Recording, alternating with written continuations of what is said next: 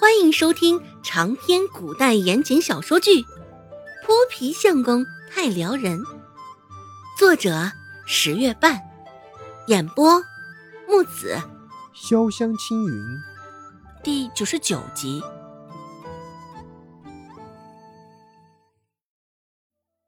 见他这样，孟婆子也没有再寻他的麻烦，倒是话锋一转，指向了李正。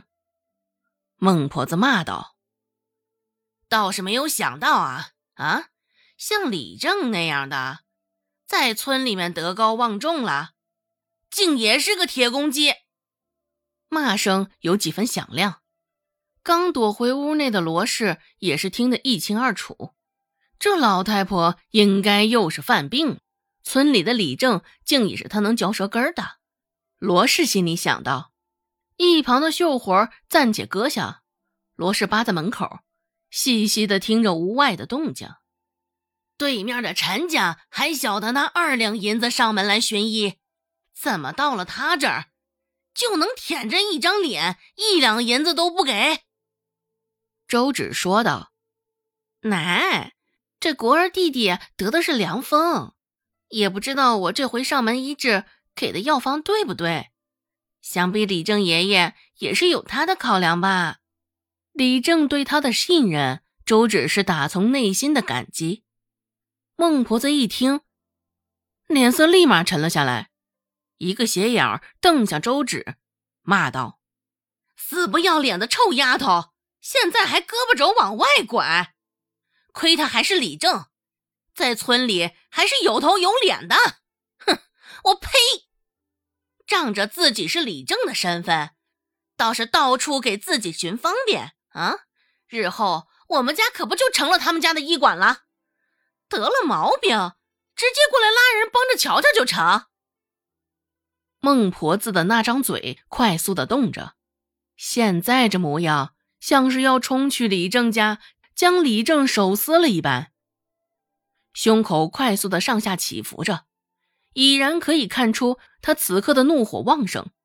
周芷淡淡的瞧了他一眼，心想：这孟婆子也不过是嘴皮子上厉害罢了。若是真遇上个不买账的，这孟婆子怎么闪躲都不晓得。往常在家里非打即骂的，若是真是无法了，就用寻死觅活一招吊着周有贵。如果真的当着李正的面儿，这孟婆子定然是屁都不敢放一个。周芷心里暗自揣度着：什么狗屁，抠搜成这样，也好意思在村里端着李正的头衔？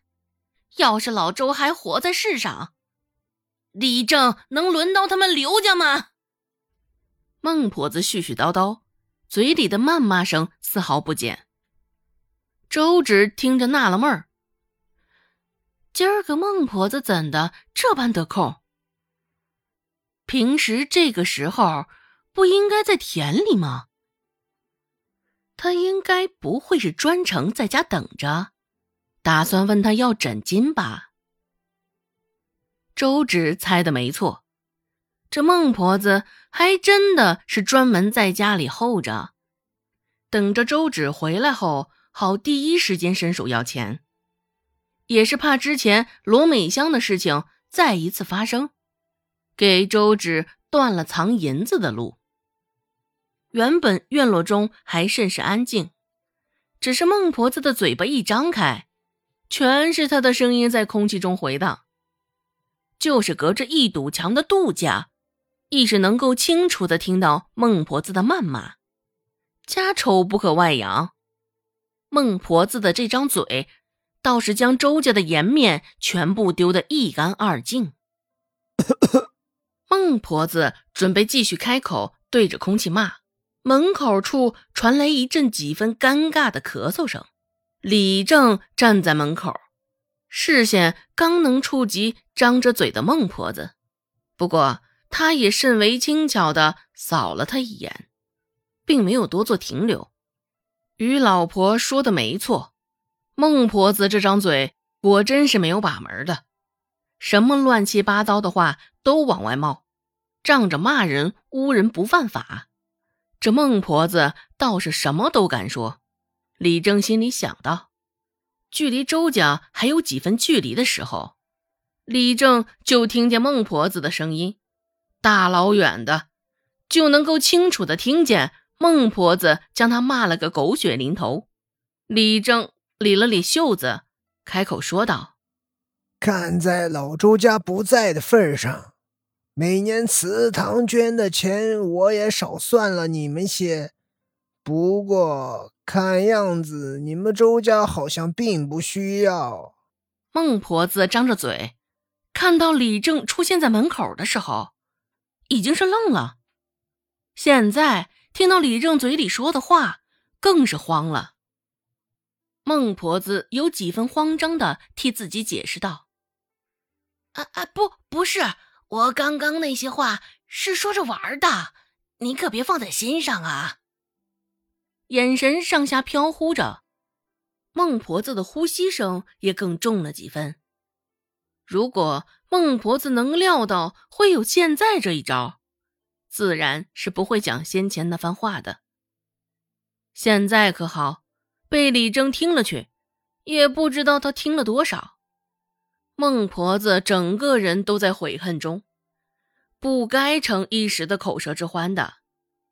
怪不得刚刚说话的时候后背感觉怪奇怪的。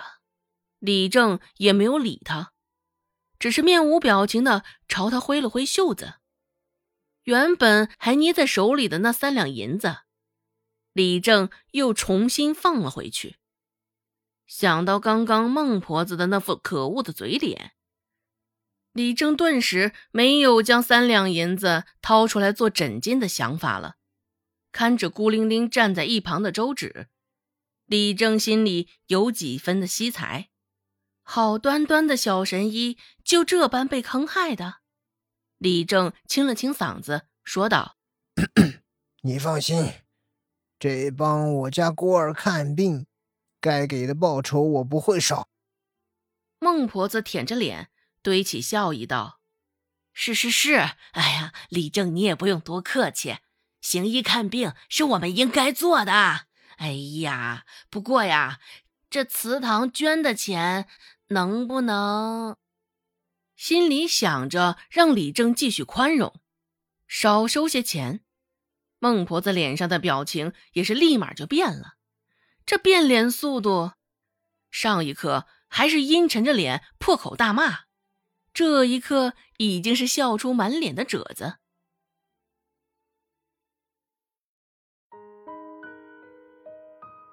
本集播讲完毕，感谢您的收听。